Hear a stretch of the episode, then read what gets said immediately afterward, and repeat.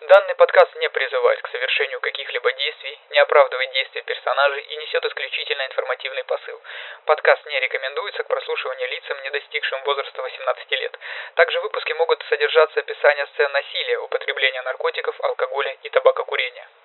В августе 2003 года внимание американцев приковали события в небольшом городке Эри в Пенсильвании. Телеканалы транслировали кадры с мужчиной в наручниках, окруженного полицейскими машинами. Он умолял снять с него ошейник, который, как позже выяснилось, был бомбой.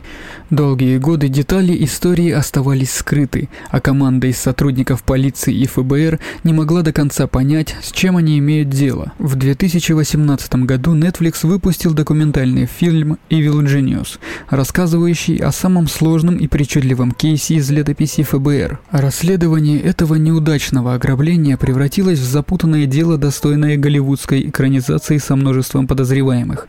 В чем-то это дело похоже на фильм режиссера Джеймса Уана дела. Давайте разберемся в чем же. 28 августа 2003 года в 14.28 дня разносчик пиццы средних лет по имени Брайан Уэллс вошел в банк PNC в городе Эри, штат Пенсильвания. В правой руке у него была короткая трость, а под воротником футболки виднелась странная выпуклость. Уэллс, 46-летний и лысеющий, передал кассиру записку. Соберите сотрудников с кодами доступа к хранилищу и работайте быстро, чтобы наполнить сумку 250 тысячами долларов. У вас всего 15 минут. Говорилось в записке. Затем он поднял рубашку, чтобы показать тяжелое, похожее на коробку устройство, висящее у него на шее. Согласно записке, это была бомба. Кассир, который сказал Уэлсу, что в хранилище в это время попасть невозможно, наполнил сумку деньгами – 8702 доллара и отдал ее. Уэллс вышел, посасывая леденец Дум-Дум, который он взял с прилавка, сел в машину и уехал. Но ехать далеко ему не удалось. Примерно через 15 минут полицейские штата заметили Уэлса, стоявшего возле своего Джео Метро на соседней парковке, окружили его и повалили на асфальт, защелкнув наручники на его руках за спиной. Уэллс рассказал полицейским, что во время доставки товара на него напала группа чернокожих мужчин, которые под дулом пистолета привязали бомбу к его шее и заставили ограбить банк. Она взорвется.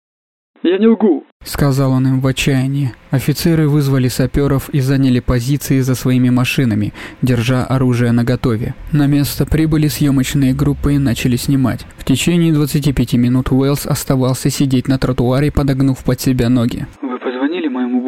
Спросил Уэллс у полицейского, видимо, опасаясь, что его работодатель подумает, что он уклоняется от своих обязанностей. Внезапно устройство начало издавать ускоряющийся звуковой сигнал.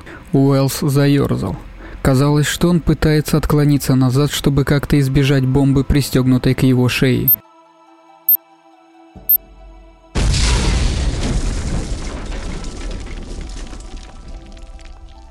Устройство сдетонировало, отчего он силой упал на спину и получил пятидюймовую рану в груди. Разносчик пиццы сделал несколько последних вздохов и умер на тротуаре. Было 15.18. Саперы прибыли через три минуты.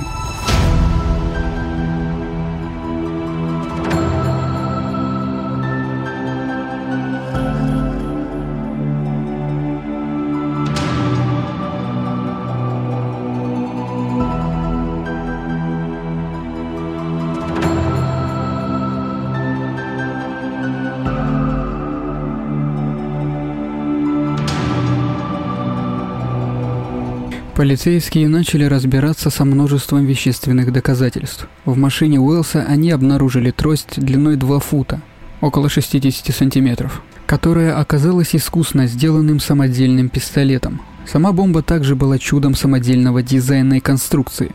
Устройство состояло из двух частей – трехстворчатого металлического воротника с четырьмя замочными скважинами и трехзначным комбинированным замком и железной коробки, содержащие две шестидюймовые трубчатые бомбы, заряженные бездымным порохом на двойной основе. Шарнирный ошейник застегивался на шее Уэлса как гигантский наручник. Следователи могли сказать, что он был изготовлен с использованием профессиональных инструментов. Устройство также содержало два кухонных таймера Sunbeam и один электронный таймер обратного отсчета. Через него проходили провода, которые ни к чему не подключались. Приманка, чтобы сбить с толку потенциальных противников и наклейки с обманчивыми предупреждениями. Это устройство само по себе было головоломкой, но самыми загадочными и интригующими уликами были рукописные записки, которые следователи нашли в машине Уэлса. Адресованные заложнику бомбы, записки предписывали Уэлсу ограбить банк на 250 тысяч долларов, а затем, следуя сложным инструкциям, найти различные ключи и коды, спрятанные в Эре. В записке содержались рисунки, угрозы и подробные карты. Если Уэллс сделает все, что ему скажут, обещали инструкции, он окажется с ключами и комбинацией, необходимой для освобождения от бомбы. Отказ или неповиновение приведут к верной смерти. Есть только один способ выжить, и это полное сотрудничество. Эту мощную бомбу-ловушку можно обезвредить только следуя нашим инструкциям. Действуй сейчас, думай потом, или ты умрешь. Говорилось в записках, написанных тщательным почерком, который впоследствии помешал бы его анализу. Казалось, что тот, кто планировал ограбление, также устроил для Уэлса кошмарную игру в поиск предметов, призом в которой была его жизнь. В последующие после убийства Уэлса часы полицейские пытались сами завершить поиски. Первая записка была достаточно простой. Выйдите из банка с деньгами и отправляйтесь в ресторан Макдональдс. Выйдите из машины и подойдите к маленькому знаку с надписью Drive-Thru Open 24 часа на клумбе. Возле знака лежит камень с запиской, приклеенной к основанию. В ней ваши дальнейшие инструкции. Гласила она. Уэллс поехал прямо туда после того, как вышел из банка с сумкой наличных. Он взял с клумбы записку на двух страницах, которая направляла его вверх по Пич-стрит в лесистую местность в нескольких милях отсюда, где в контейнере с оранжевой лентой должен был находиться следующий набор инструкций. Уэлса поймали до того, как он добрался до этой подсказки, но следователи подхватили нить, обнаружив контейнер с оранжевой лентой. В нем они нашли записку, направляющую их на две мили южнее к небольшому дорожному знаку, где в банке, в лесу, неподалеку будет ждать следующая подсказка. Приехав туда, они нашли банку, но она была пуста. Тот, кто затеял это мрачное испытание, похоже, отменил его, как только появились полицейские, и, вероятно, следил за каждым их шагом. Одежда Уэлса добавила еще один элемент интриги. Он умер в двух футболках, на внешней из которых был логотип ГУЭС. В то утро на Уэлсе не было этой футболки, и его родственники сказали, что она не его. Похоже, это была издевка. Можете ли вы угадать, кто за этим стоит? Это был лишь один из вопросов, который озадачил следователей. Какова, например, была цель игры в поиск предметов? Зачем посылать заложника скакать по городу Эри средь бела дня? Зачем разбрасывать улики в общественных местах, где их могут обнаружить? И как Уэллс был выбран в качестве заложника?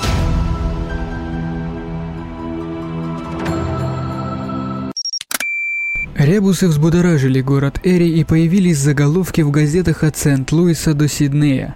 Это также положило начало запутанному расследованию, в ходе которого федеральные агенты вынюхивали улики и выслеживали зацепки в извращенной погоне за таинственным преступником, которого стали называть «взрывник-воротничок». В течение семи лет ФБР занималась собственной охотой на преступников, которые подрывник, похоже, планировал так же хитро, как и ту, что заманила в ловушку Уэлса – Вопрос заключался лишь в том, удастся ли федералам продвинуться дальше Уэлса. Давайте разберем последовательность действий того дня. Охота началась в пиццерии «Мама Миас Пиццерия», Именно там Уэллс работал в 13.30 в день ограбления, когда поступил заказ на два небольших пирога с колбасой и пепперони, которые должны были быть доставлены в место на окраине города. Уэллс был лояльным сотрудником. За 10 лет единственным случаем, когда он опоздал на работу, была смерть его кошки. Несмотря на то, что его смена подходила к концу, он согласился доставить заказ. Около двух часов дня он вышел из магазина с двумя пирогами в руках. Местом доставки, до которого можно было добраться только по грунтовой дороге, была телевышка, расположенная в лесном массиве рядом с оживленной улицей Пич. Когда следователи прочесали окрестности, они обнаружили отпечатки обуви, соответствующие обуви Уэлса, и следы шин, совпадающие с протектором его геометро. Но на месте не было никаких подсказок о том, кто мог заманить его туда или что произошло после его прибытия. На следующий день репортер и фотограф газеты Erie Times News отправились к башне. Грунтовая дорога, ведущая туда, была оцеплена властями, но журналисты заметили высокого, грузного мужчину в джинсовом комбинезоне Кархат, который вышагивал перед домом, расположенным прямо рядом с ней.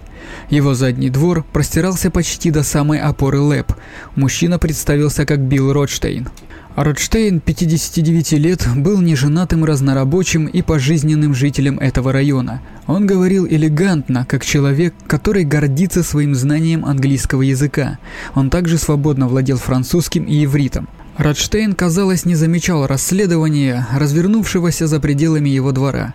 Журналисты, желая увидеть место происшествия, спросили Радштейна, может ли он провести их через свой двор. Тот согласился. Они направились в густой кустарник, но все равно ничего не смогли разглядеть. Проведя у Радштейна около 15 минут, они уехали.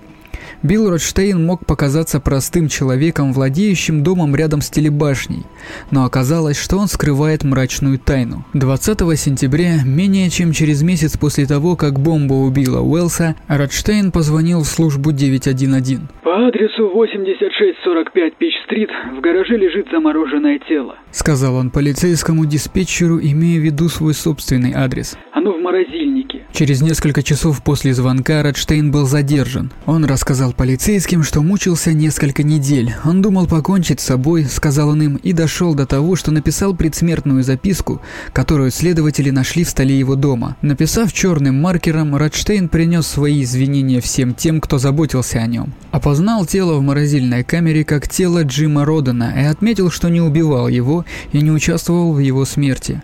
Записка открывалась любопытным отказом от ответственности.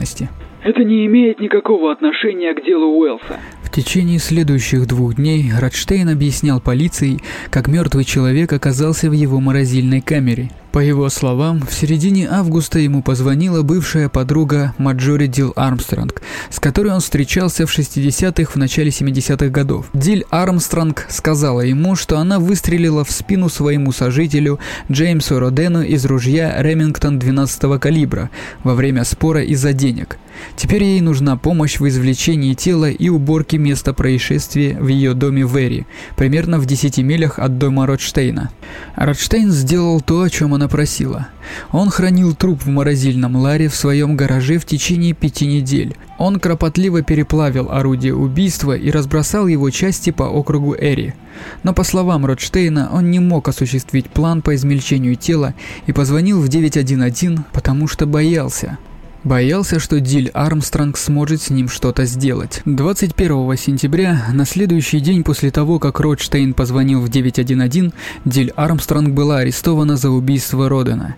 Через 16 месяцев, в январе 2005 года, она признала себя виновной, но психически больной и была приговорена к тюремному заключению сроком от 7 до 20 лет. Но к тому времени Ротштейну уже не было дела до старой подружки, которую он сдал копам. Он умер от лимфомы в июле 2004 года. Команда федеральных агентов, расследовавших тайну бомбы в воротнике, не обращала особого внимания на убийство Родена – это было местное дело и, казалось, не имело никакого отношения к их делу. Но в апреле 2005 года им позвонил офицер полиции штата, который только что встречался с Диль Армстронг по поводу убийства, не связанного с этим делом. Предсмертная записка Ротштейна, как оказалось, была ложью. Диль Армстронг сказала, что убийство Родена имеет отношение к заговору с бомбой в воротнике. Когда федералы встретились с Диль Армстронг, она сказала им, что если они смогут организовать перевод из тюрьмы штата Манси в тюрьму минимального уровня безопасности в Кембридж-Спрингс, расположенную гораздо ближе к Эри, она расскажет им все, что знает. Еще до того, как ее арестовали за убийство Родена, Дель Армстронг была одной из самых печально известных фигур в Эри, знаменитой чередой своих мертвых любовников – Впервые она привлекла внимание общественности в 1984 году, когда в возрасте 35 лет ее обвинили в убийстве своего бойфренда Роберта Томаса. Диль Армстронг утверждала, что выстрелила в него в шесть раз в целях самообороны, и в итоге присяжные ее оправдали – Четыре года спустя ее муж, Ричард Армстронг, умер от кровоизлияния в мозг. Смерть была признана случайной, но вопросы оставались. У Армстронг была травма головы, когда она поступила в больницу, но дело так и не было передано в офис коронера. По словам бывших одноклассников, еще в школе Диль Армстронг была известна своим ослепительным интеллектом и до сих пор обладает почти энциклопедическими знаниями в области литературы, истории и права. Но с годами к этому блеску прибавилось безумие. Согласно судебным документам, она страдала от биполярного расстройства. Ее настроение резко менялось, и она, казалось, не могла контролировать свою безостановочную быструю речь. Она была параноидальной и самовлюбленной. В 1984 году следователи обнаружили в ее захламленном доме 400 фунтов масла и более 700 фунтов сыра, почти весь он сгнил. Психиатры семь раз признавали ее психически недееспособной, прежде чем судья наконец признал ее пригодной к суду по делу Томаса. Она казалась именно тем человеком, убийцей, эксцентричным и стремящимся продемонстрировать свои интеллектуальные способности, который мог бы придумать слишком сложное ограбление банка. Она также казалась человеком, который, скорее всего, не сможет удержаться от того, чтобы не рассказать всему миру о своей блестящей уловке. Когда Диль Армстронг встретилась с федеральными следователями для серии интервью, именно это она и делала – Хотя она настаивала на своей непричастности к заговору, она признавала, что знала о нем, что она поставила кухонные таймеры, которые использовались в бомбе, и что она находилась в миле от банка во время ограбления. Она также сказала, что Уэллс, погибший разносчик пиццы, был не просто жертвой, а участвовал в реализации плана, как и Ротштейн, человек, который сдал ее за убийство Родена. Фактически, утверждала она, он был организатором всего этого. Но даже когда Диль Армстронг указывала пальцем на Ротштейна, она обвиняла себя. В самом деле, еще до того, как она рассказывала о своих самообвинительных показаниях, следователи начали подозревать, что Диль Армстронг стоит за заговором с бомбой в ошейнике. В течение предыдущих недель они встречались с четырьмя разными информаторами, которые рассказали, что Диль Армстронг в мельчайших подробностях рассказывала о преступлении. Один из них вел записи этих разговоров, в которых Диль Армстронг утверждала, что убила Родена, потому что он собирался рассказать об ограблении, и что она помогла измерить шею Уэлса для бомбы. Затем, в конце 2005 года, через несколько месяцев после того, как Диль Армстронг впервые поговорила с федералами, они в очередной раз получили прорыв в деле. Свидетель заявил, что в деле также замешан бывший ремонтник телевизоров, ставший наркодилером по имени Кеннет Барнс – Барнс, старый приятель Диль Армстронг по рыбалке, слишком откровенно рассказал о плане, и его Шурин сдал его, когда Барнс уже находился в тюрьме по несвязанному с наркотиками обвинению. Под угрозой еще большего срока за решеткой Барнс согласился на сделку. Он даст полный отчет о преступлении в обмен на смягчение наказания. Барнс подтвердил мнение федералов о том, что Диль Армстронг была организатором заговора с бомбой в ошейнике. Он утверждал, что ей нужны были деньги, чтобы она могла заплатить ему за убийство своего отца, который, по ее мнению, проматывал свое состояние деньги, которые она рассчитывала унаследовать. Барнс настаивал на том, что его держали в неведении относительно некоторых аспектов заговора. Но даже несмотря на пробелы, его рассказ подтвердил многое из того, что агенты уже слышали. Расследование наконец набирало обороты. 10 февраля 2006 года федеральные агенты снова встретились с Диль Армстронг, которая привела своего адвоката – Агенты сказали Диль Армстронг, что у них достаточно доказательств, чтобы предъявить ей обвинение. Она пришла в ярость, стукнула кулаком по столу для совещаний и прокляла агентов и своего адвоката. Но что удивительно, она продолжала переговоры с ними. На одной из последующих встреч она даже согласилась проехать с ними по Эри, чтобы указать места, где она была в день, когда Уэллс ограбил банк. По окончании поездки, в ходе которой она призналась, что была в нескольких местах, связанных с преступлением, Диль Армстронг сказала агентам, что больше не предоставить никакой информации без получения письма о предоставлении иммунитета. Было уже слишком поздно. Женщина, которая не могла умолкнуть, уже сказала слишком много.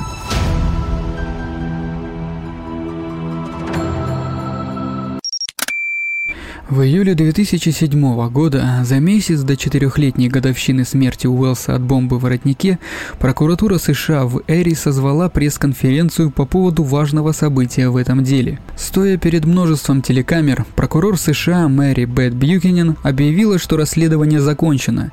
Диль Армстронг и Барнс были обвинены в совершении сенсационного преступления, заговора, подготовленного под руководством Диль Армстронг. В обвинительном заключении также указывалось, оказалось, что в заговоре участвовали и другие участники. Одним из них был Ротштейн, а Уэллс, предполагаемая жертва, был еще одним. В обвинительном заключении, собранном из более чем тысячи интервью за почти четыре года, утверждалось, что Уэллс с самого начала участвовал в схеме.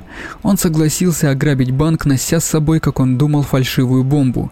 Поиски предметов, как ему сказали, были просто уловкой, чтобы одурачить полицейских. Если бы его поймали, он мог бы сослаться ссылаться на грозные инструкции как на доказательство того, что он просто выполнял приказ.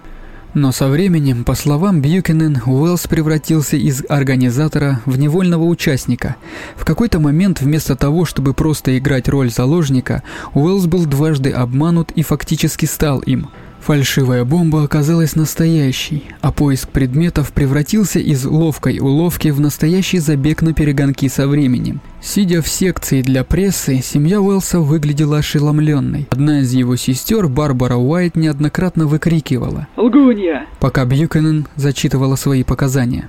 Родственники Уэлса были не единственными, кто сомневался. Для тех, кто внимательно следил за ходом дела, долгожданное заявление правительства оказалось крайне неудовлетворительным. Казалось, оно вызывало столько же вопросов, сколько дало ответов. Зачем Уэлсу участвовать в таком заговоре? Осознавал ли он опасность, которой подвергался? И могла ли Диль Армстронг с ее многочисленными психическими проблемами действительно спланировать такое сложное преступление? Вопросы только умножились неделю спустя, когда стало известно, что ФБР пришло к выводу, что вся эта игра была мистификацией. Бомба была подстроена таким образом, что любая попытка извлечь ее приведет к взрыву. Уэлсу было суждено умереть. В сентябре 2008 года Барнс признал себя виновным в заговоре и обвинениях в хранении оружия, связанных с заговором с бомбой в воротнике. Его приговорили к 45 годам лишения свободы, но он согласился дать показания против Диль Армстронг в надежде на смягчение приговора. Суд над Диль Армстронг обещал прояснить все тайны, которые окружали дело о бомбе в ошейнике. Но этих откровений пришлось подождать. Сначала федеральный судья признал Диль Армстронг психически недееспособной предстать перед судом. Когда она наконец была признана готовой предстать перед судьей и присяжными, у нее обнаружили рак железы, и процесс снова был отложен в ожидании прогноза. Судья получил заключение врачей в августе 2010 года. Диль Армстронг осталось жить от 3 до 7 лет. Обвинители решили продолжать, и суд был перенесен на 12 октября. Самое интригующее, что адвокат Диль Армстронг Дуглас Сукрю решил дать своему клиенту возможность выступить в суде. Это казалось рискованным шагом. В конце концов, она уже признала себя причастной к убийству. Было ли разумно давать показания такой неуравновешенной, непредсказуемой личности? На пятый день судебного процесса в здании федерального суда Эри Кен Барнс выступил в суде. К этому времени прокурор маршал Печенини, быстроговорящий, серебристо-волосый помощник прокурора США, уже выстроил впечатляющее дело, обобщая странных персонажей, связанных с заговором Уэллса, как касту извращенных, интеллектуально ярких, неблагополучных личностей, которые перехитрили сами себя.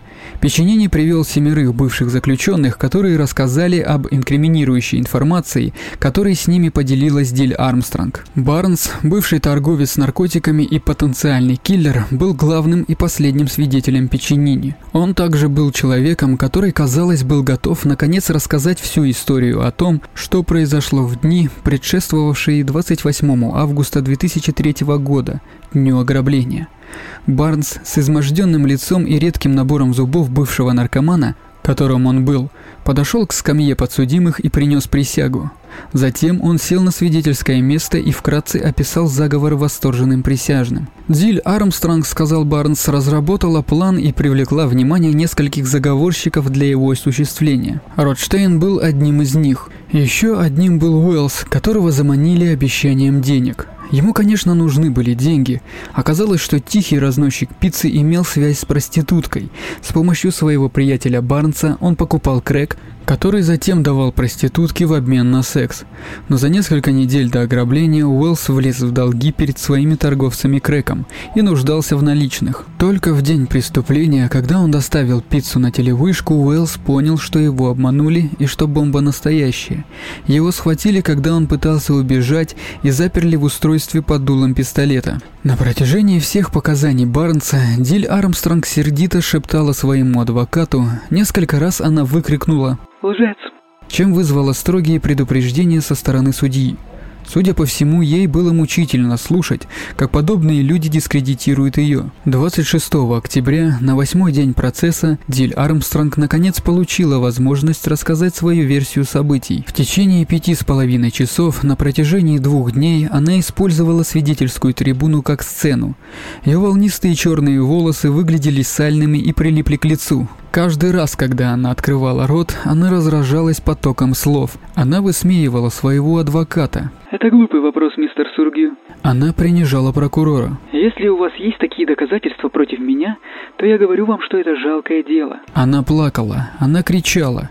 Более 50 раз судья пытался, часто безуспешно, прервать ее. За первый день дачи показаний она упомянула Брайана Уэллса только один раз, в последние 10 минут почти 100-минутной тирады. Я никогда не встречала Брайана Уэллса, и я никогда не знала Брайана Уэллса, никогда. Я знала о нем в день его смерти. Я увидела его в новостях. Присяжные не купились на это. После 11 часов совещания 7 женщин и 5 мужчин вынесли обвинительные вердикты по всем трем пунктам. Вооруженное ограбление банка, заговор и использование разрушительного устройства в преступлении с применением насилия. При вынесении приговора 28 февраля ей грозило обязательное пожизненное заключение. Спустя 7 лет на оставшиеся вопросы наконец-то были получены ответы. По крайней мере, именно так большинство наблюдателей расценили приговор Диль Армстронг. Но Джим Фишер считает иначе.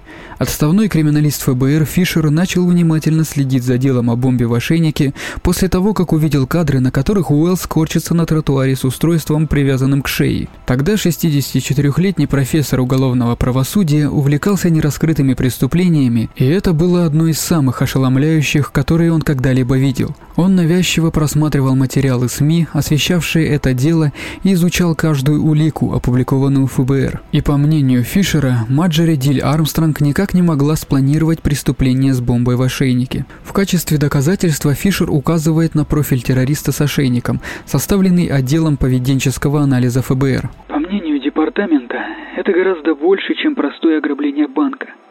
Поведение, наблюдаемое в этом преступлении, было срежиссировано подрывником, наблюдавшим за происходящим со стороны в соответствии с написанным сценарием, в котором он пытался направлять других людей делать то, что он хотел, чтобы они делали. Из-за сложного характера этого преступления отдел поведенческого анализа ФБР считает, что у преступника было несколько мотивов и деньги не были основным говорится в профиле. Другими словами, ограбление никогда не было целью. Тому, кто планировал ограбление, было все равно, доставит ли Уэллс деньги.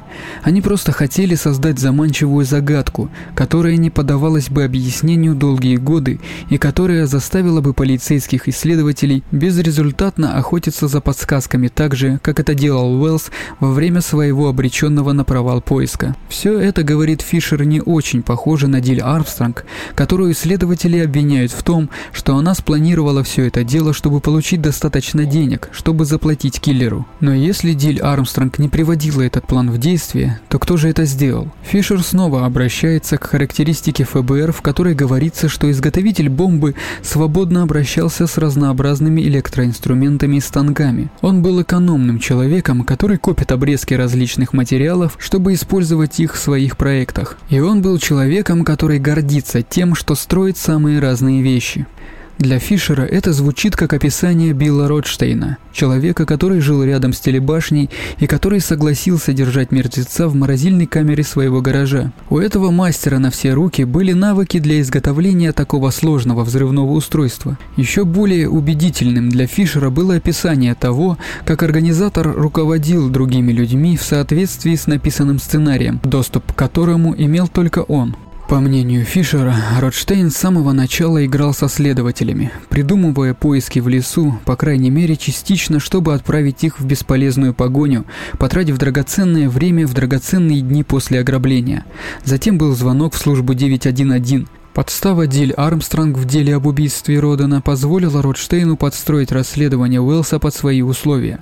Если бы он не обратился к федералам, он знал, что это сделала бы Диль Армстронг или кто-то из его сообщников. Поэтому он втянул Диль Армстронг в дело Родена до того, как она смогла его выдать, и при этом сделал вид, что ничего не знает о деле с бомбой в ошейнике. Он также создавал впечатление, что ему нечего скрывать. В конце концов, зачем кому-то, кто был вовлечен в заговор, добровольно звонить в полицию и встречаться с ними в течение нескольких часов. Ротштейн продолжал отрицать свою осведомленность о заговоре с бомбой в воротнике на смертном одре, хотя, казалось бы, ему больше нечего было скрывать. До самого последнего дня Ротштейн изолировал себя или, по словам Фишера, контролировал ход повествования. В своем заключительном слове на процессе по делу Диль Армстронг прокурор Печенини описал преступление как смехотворный, перемудренный, перегруженный работой, отчаянно провалившийся план. Если кратко кража денег была конечной целью, то это довольно точное резюме. Но Фишер считает, что дело было не в деньгах. Радштейн, который никогда не добивался больших успехов в жизни, хотел доказать свою гениальность, совершив преступление, которое бы привлекло внимание всего мира и озадачило власти на долгие годы. Он набрал заговорщиков, которых знал, что сможет контролировать, и скрыл от них важнейшие детали заговора. Тактика, призванная еще больше усложнить расследование. В итоге этот сукин сын победил. Он умер со всеми секретами, он умер, забрав с собой все ответы. В этом смысле он смеется последним. Он избежал наказания, он избежал обнаружения. Он оставил нам этих идиотов и кучу вопросов. Говорит Фишер. Эти вопросы, опять же по его словам, служат напоминанием о конечном триумфе Ротштейна. Он умер свободным человеком, а последний шаг в поиске предметов, подсказка, открывающая ответы, которые агенты искали все это время, навсегда останется скрытым. Друзья, спасибо, что дослушали выпуск до конца.